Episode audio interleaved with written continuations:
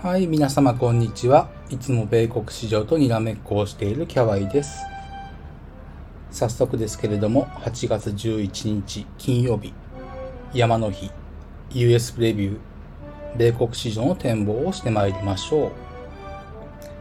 その前に昨夜の米国市場を振り返ります。CPI の発表ありましたけれども、予想を下回ったようです。ただ金利は上昇し、えニューヨークダウプラス0.15%、ナスダックプラス0.12%、S&P500 プラス0.03%、ラッセル2000マイナス0.42%、半導体指数マイナス0.37%、陰線ではありますが、終値ベースでは前日比ほとんど動きがなかったと思います。続いて今夜の経済指標です。米国卸売物価指数、いわゆる PPI の発表が予定されております。それから気になったところでは、英国、イギリスの GDP の発表が予定されています。決算発表の銘柄はほとんどないのですけれども、お給源と読むのかな ?OCGN。確かウォーレン・バフェットが保有している銘柄だったように記憶しています。ここまでよろしいでしょうか。では今夜のポイント、見通しを3つに絞って申し上げていきます。えー、今日大事に考えたい指数、ダウ、ナスダック、S&P500、ラッセル2000、半導体指数、見通しとしては下目線でいいと思います。で、えー、先ほど申し上げましたようにニューヨーク昨夜全く動かなかったので、まあ、終値ベースで動かなかったので、昨夜の変化日がそのまま延長し、今日のダウと重なったイメージです。これがまず一つ目。二つ目のポイント、えー、日本は祝日、山の日で休場日です。ただアジアを眺めますと、えー、軒並み売られています。上げている指数はなさそうです。商品ではプラチナやパラジウムが堅調な動きをしており、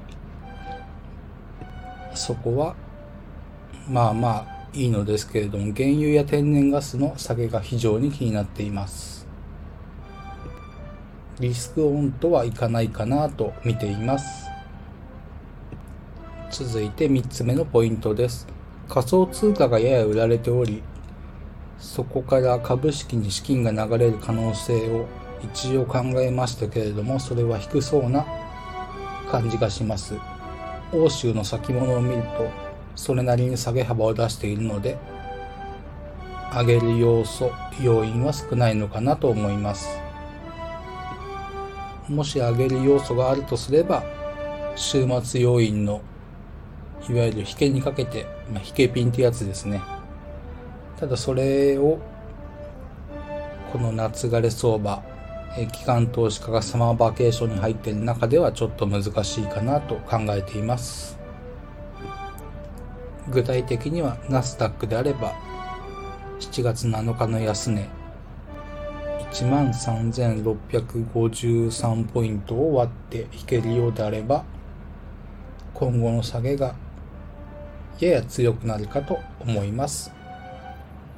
今回の放送はここまでです。続きましてお知らせがあります。当番組は来週以降、 Voicy に移行しようと思います。えー、放送の概要欄にリンクを貼っておきます。スタンド FM での応援ありがとうございました。非常に感謝しています。ただ、スタンド FM での恩返しの企画も考えていますので、フォローはそのままでお願いいたします。